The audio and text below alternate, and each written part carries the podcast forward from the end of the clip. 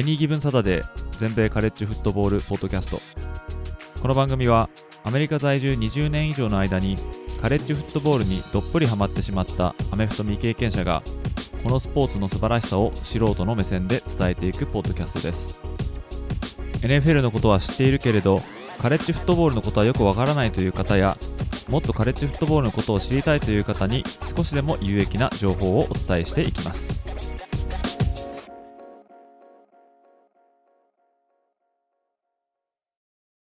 皆様ご機嫌いかがでしょうか？こちらは全米カレッジフットボールのファンサイトを運営しております。エニーギブンサタデーがお送りするポッドキャストです。このエピソードが配信されているのが7月1日ということで早いもので暦では7月を迎えました。日本もだいぶ暑くなっていることとは思いますがアメリカ現地でもそういった夏真っ盛りの天気の中選手たちは引き続き来たるシーズン開幕に向けて地道なトレーニングを続けていることでしょう。ところで、当ポッドキャストでは、ちょうど1年ほど前に、1ヶ月ポッドキャストチャレンジと題して、31日間毎日連続でポッドキャストを配信するという挑戦を行いました。最初はため撮りしていたものの、徐々にストックがなくなり、それに追いつかれないように後半はほぼ収録と配信のいたちごっこな状態で自分で言い出したことながらかなり追い込まれた状態に陥っていました。もう毎日配信なんて二度とやるものかとその時は誓ったのですがまあ喉元すぎれば暑さ忘れるとはよく言ったものでこの比較的カレッジフットボール界が静かな今再びこの挑戦に立ち向かうべきかどうかこれをしばらく決めかねておりました。まあ、ここでまたやってしまうと、毎年の夏、この頃は、エニギムサタデーでは、毎日配信が恒例なんだということになってしまって、まあ、さらに自分の首を絞めるんじゃないかと、まあ、尻込みもしていたんですけども、まあ、この度、意を決して、今年もこの7月1日から1ヶ月、ポッドキャスト強化月間として、まあ、なるべくこの間に多くのエピソードを配信していこうと決意いたしました。今のところ考えているのは、たまりにたまっている質問箱に寄せられた質問に、毎日一つずつ回答していくエピソードをリリースしていこうと思っております。途中変化球的なエピソードも出るかもしれませんが、短めのエピソードを自分のできる範囲で1ヶ月間なるべく多くの話を皆様にお届けできればいいなと思っております。ということで毎日必ずリリースできるかは分かりませんが7月の1ヶ月間の間当ポッドキャストの怒涛のリリースをぜひ楽しみにしていただけると幸いです。そして強化月間最初の質問はカレッジフットボールの栄枯盛衰に関する質問となりますのでお時間のある方はぜひお付き合いください。今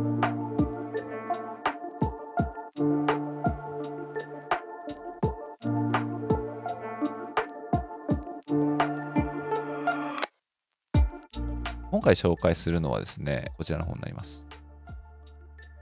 いつもポッドキャスト、スタンド FM、サイトともに楽しませていただいております。カレッジのことはあまり知らないので、AGS さんの情報やアメフト沼さんのポッドキャストで勉強させていただいてます。いつもありがとうございます。お聞きしたいのは、カレッジチームの栄枯盛衰の歴史についてです。名門と言われつつ最近はあまり勝てないチーム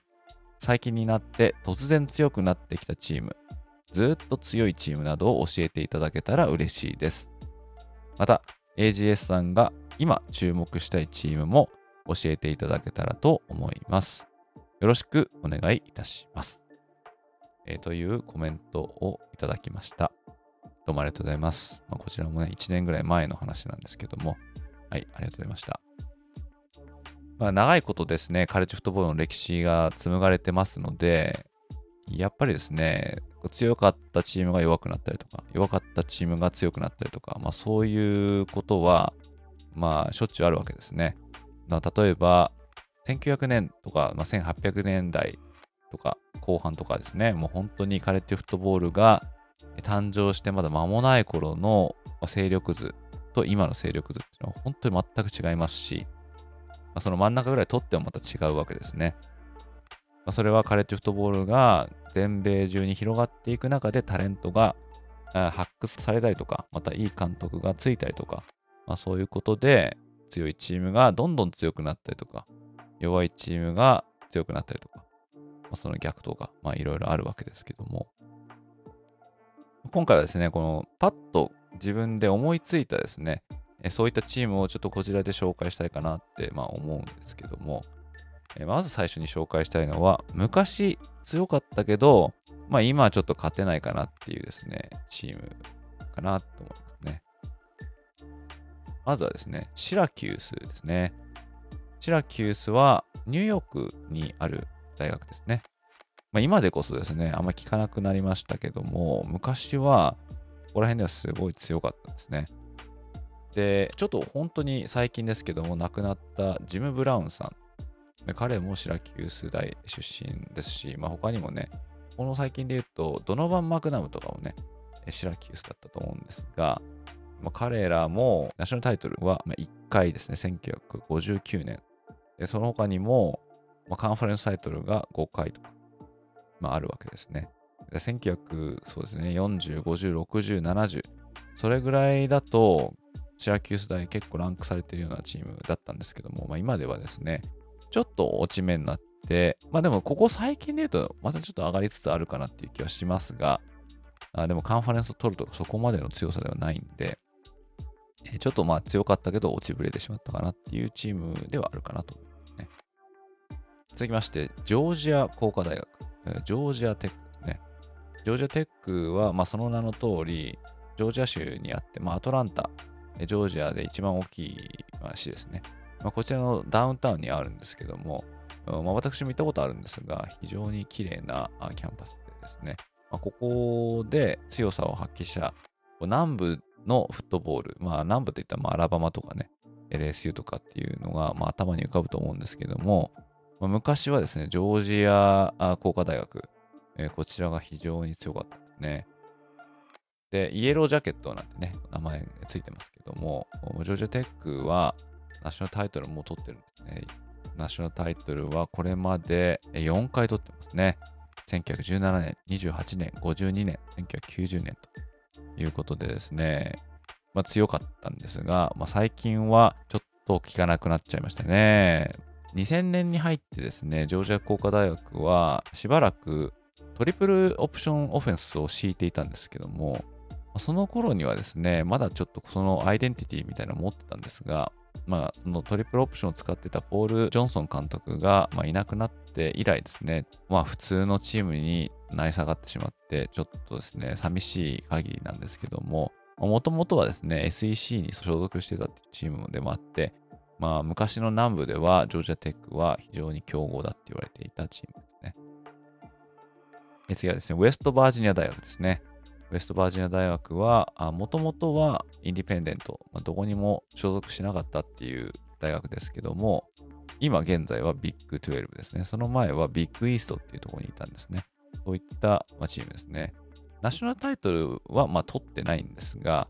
まあ、特にその1940、50、60、70、まあ、ここら辺は結構東海岸寄りのチームがまあ強くて、まあ、ペンステートとかピッツバーグとか、あまあ、シラキュースもそうですけども、まあ、その中にウェストバージニアっていうのは数えられていたんですね。まあ、そんな感じで非常に歴史ある強いチームだったんですが、まあ、ここ最近はもうめっきりっていう、感じですかね。2000年の、中盤ぐらいですね。リッチ・ロドリーゲスっていう監督が率いていた時ですね。この時はですね、スプレッドオプションかなんかをロドリーゲス監督が持ち込んで、ちょっと強くなったっていう時もあったんですけどもね。うん、昔のこと考えると、まだ物足りないのかなっていう、まあ、そういう大学ですね。続きましては、メリーランド大学ですね。このメリーランド大学も、今紹介したように、東側のチームとして昔は名を馳せていたっていう大学なんですけども、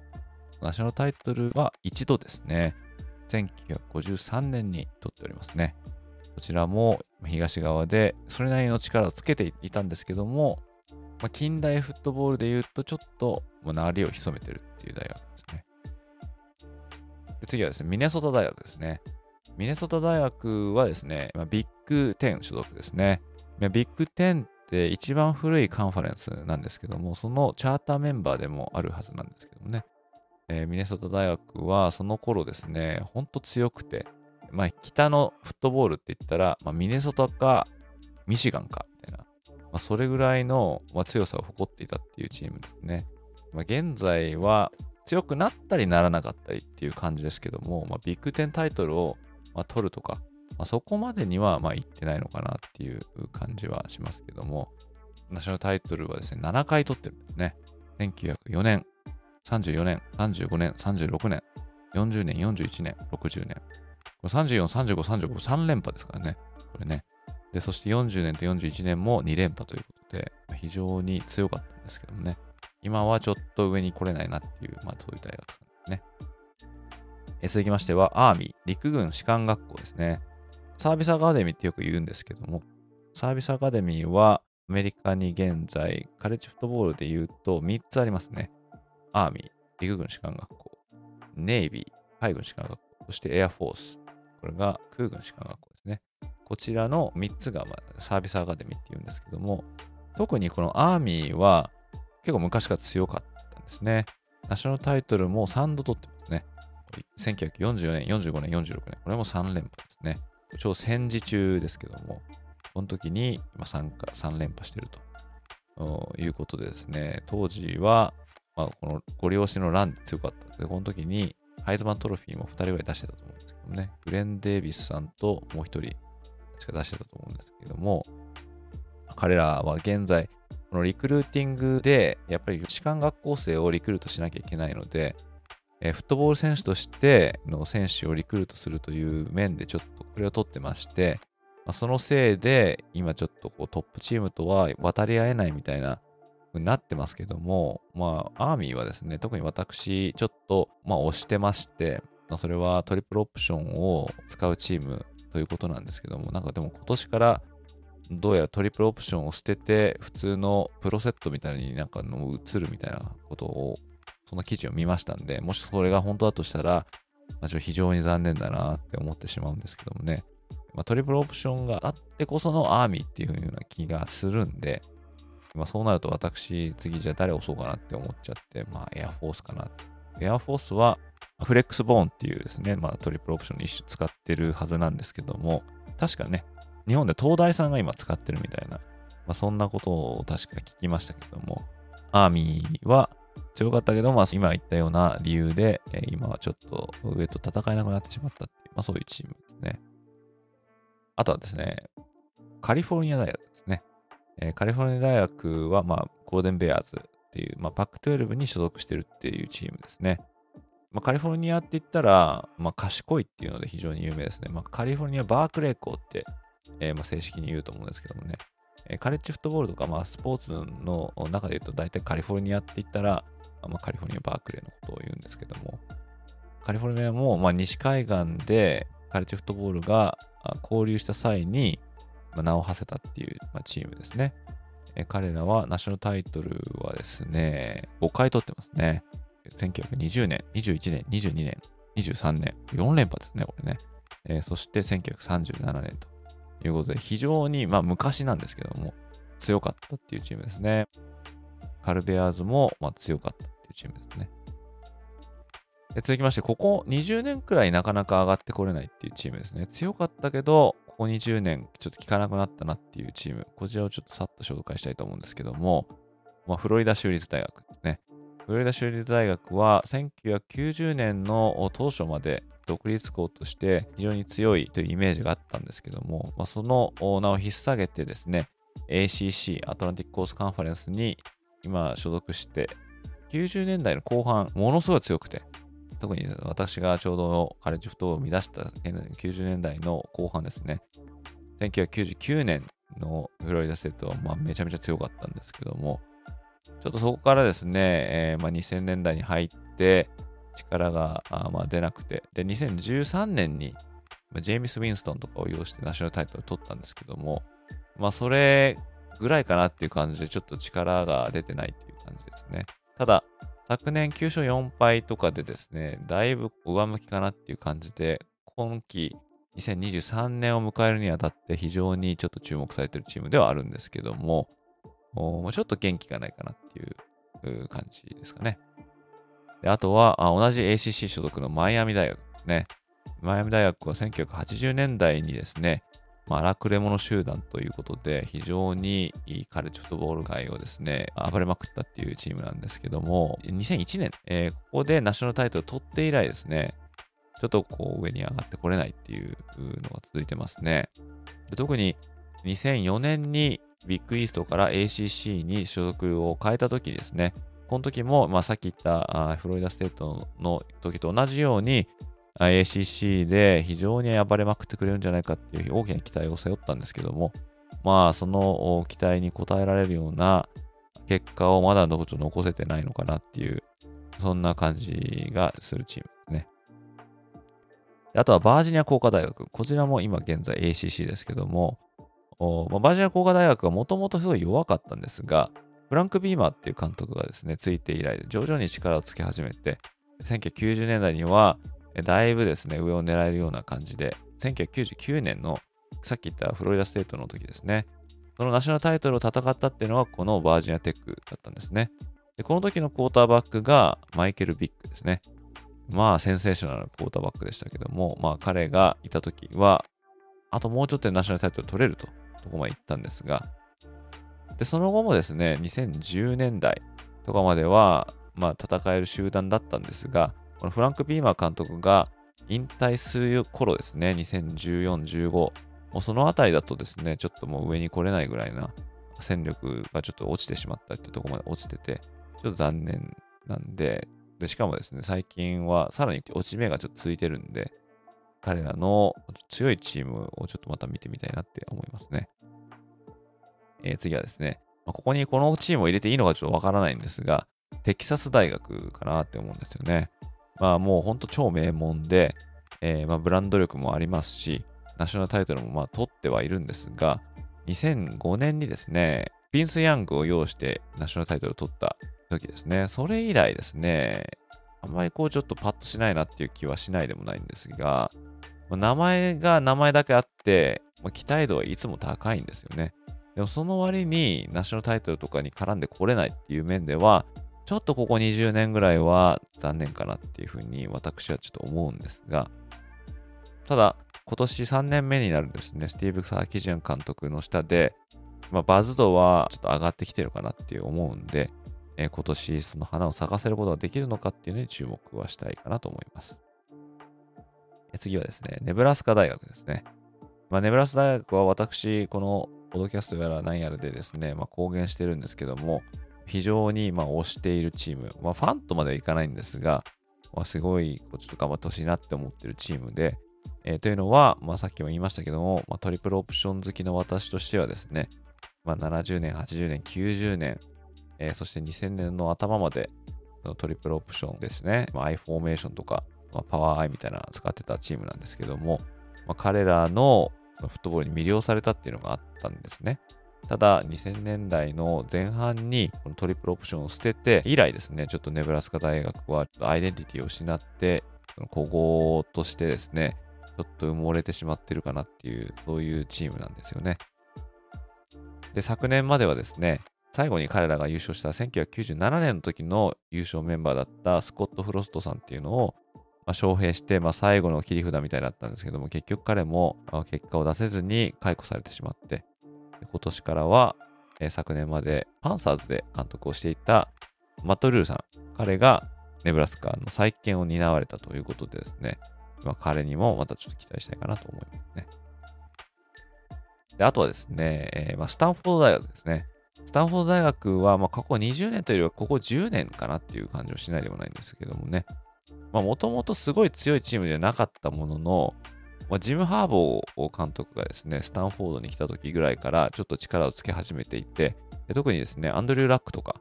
いた時ですね、あとはまあクリスチャン・マカフリーとか、リチャード・シャーマンもね、スタンフォードですけどもね、非常に強いチームで、パック10やパック12、こちらでも優勝を狙えるようなチームだったんですけども、まあ、その大学の学業のレベルが高いと。で、そして NIL とか転校生を受け入れないっていうような、受け入れないというよりは受け入れられないんですね。大学に入ることが難しいので。それでだんだんリクルーティングで遅れを取っていて、今ちょっとキャッツェの強さがなくなっちゃったかなっていう残念なチームではありますね。そしてですね、テキサス A&M 大学。彼らも、まあ、ちょっとくすぶってるチームかなっていう、まあ、感じですね。テキサス州では、まあ、テキサス大学とテキサス A&M 大学が、まあ、2巨頭みたいな感じでですね、分離してましたけども、まあ、テキサス A&M も、ちょっとファンのサポートとか、あとは大学の資金繰りとか、あそこですごいつぎ込まれてる割になかなか結果が出ないっていうですね、まあ、チームで、まあ、現在はジンボ・フィッシャーさんっていう人がね、えー、ものすごいお金積まれてきましたけども、まあ、彼もいまいちこう成績が残せてないんで、いよいよ彼もですね、正念場が来たかなっていう感じですけども、まあ、ちょっとここ20年ぐらいは上に上がれてないかなっていうチームですね。で、あとはですね、コロラド大学ですね。コロラド大学も90年代の後半とかは強くて、まあそれは以前も強かったんですけども、もうそうですね、それこそ20年ぐらい全然出てこないチームですが、ご存知かもしれませんけども、今年からディオン・サンダース監督、いわゆるコーチプライムですね。彼が大改革を今進めてますんで、注目度で言ったらコロラド大学は今ピカイチなんじゃないかなと思いますんで、この20年間のこのくすぶりをですね、ぜひ今年ないし近い将来ですね、このディオン・サンダース監督のもとで昔の輝きを取り戻してほしいかなと思います。であとはですね、テネシー大学かなと思うんですが、まあ、テネシーも、まあ、南部のチームとして非常に強くて、70年、80年、非常に強かったんですね。えー、で、さらに90年代に入って、フィリップ・フルマーっていう方がですね、えー、指揮を取った時もまた強くて、で、1998年にナショナルタイトルを取ってますし、2000年に入っても、まあ、SEC タイトルを取るとか、そこに絡んでいくっていうチームを、まあ、世に送り出してたんですけども、それ以降はちょっと効かなくなってしまったんですね。えー、私はそのちょうど1990年代の後半からカレッジフットボールを見てまして、でその頃テネシーがすごい強かったんで、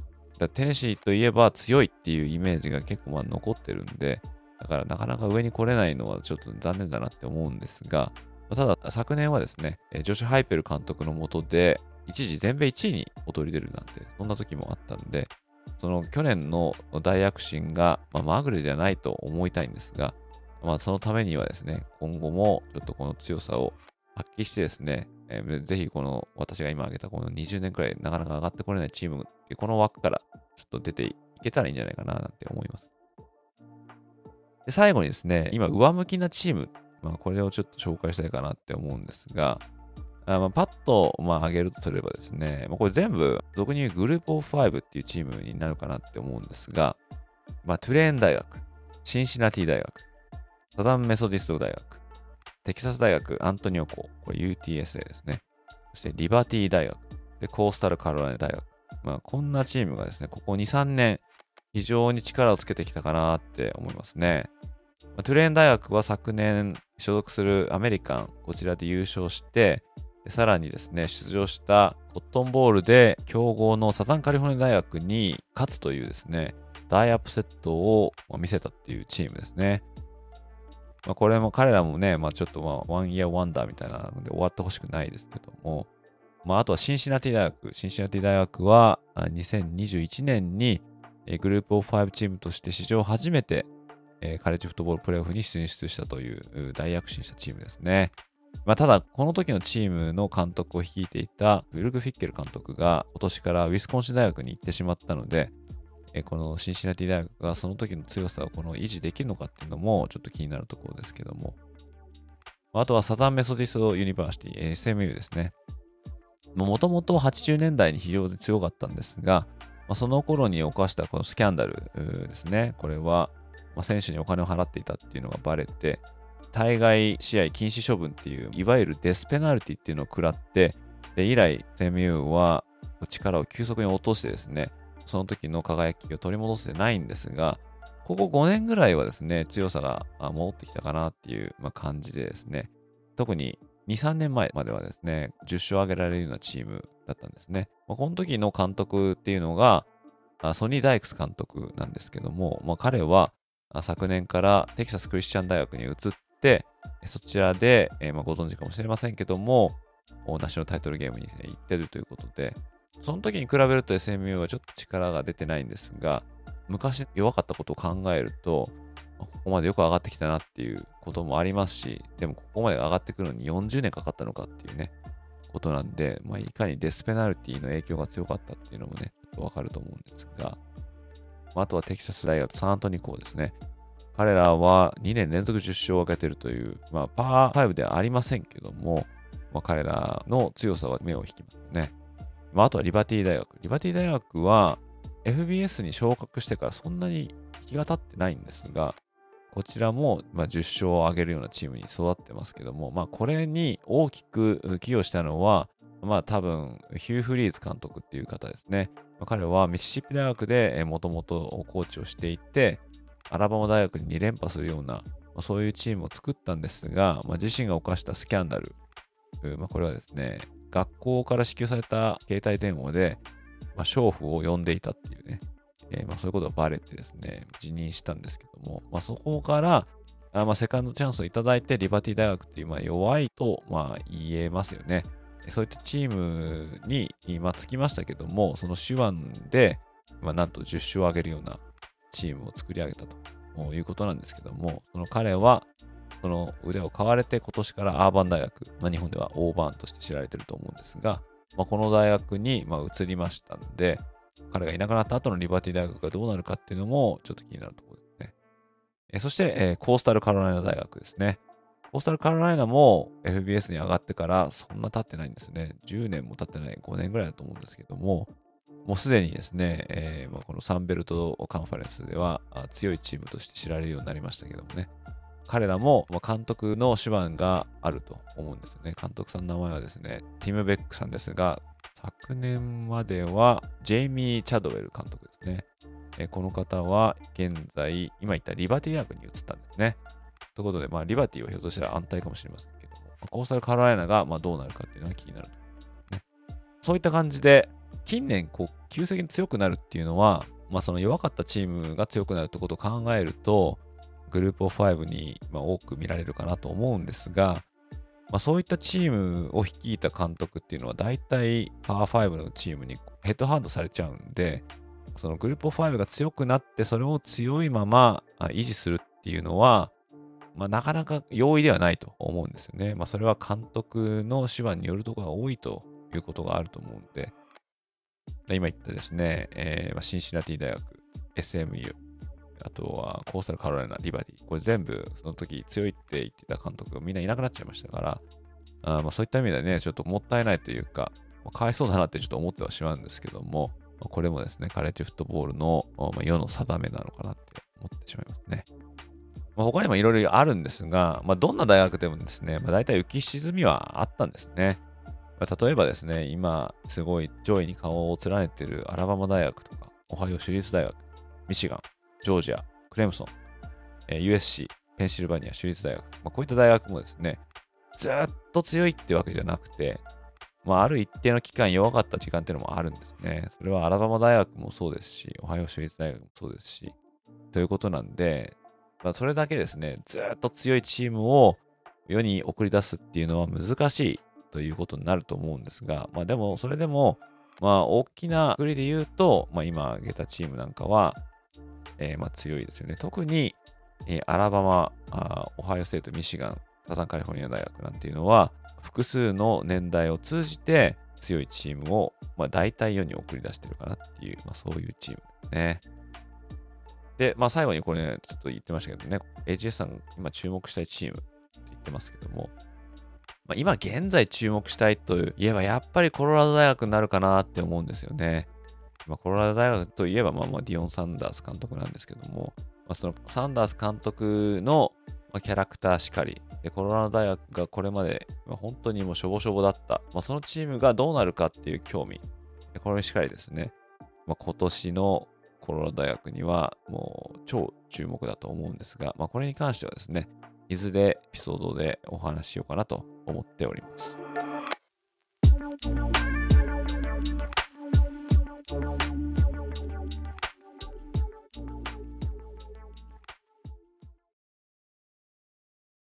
ということで今回もここまで聞いていただき本当にどうもありがとうございました。もしこのエピソードをお聞きの方の中でお使いのポッドキャストアプリでまだ登録やフォローをされてない方がいらっしゃいましたらこの機会にぜひポチッと登録やフォローボタンを押していただけると幸いです。それでは今回のエピソードはここまでとなります。また次回のエピソードでお会いいたしましょう。それでは失礼いたします。